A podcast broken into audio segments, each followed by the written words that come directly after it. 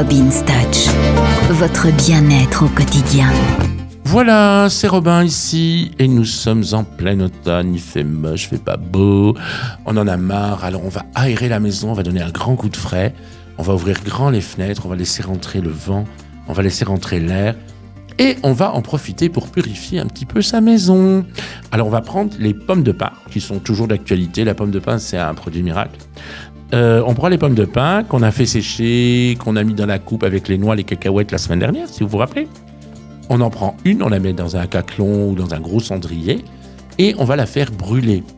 Et la pomme de pin va purifier l'atmosphère de la maison au même titre que la sauge ou que le laurier.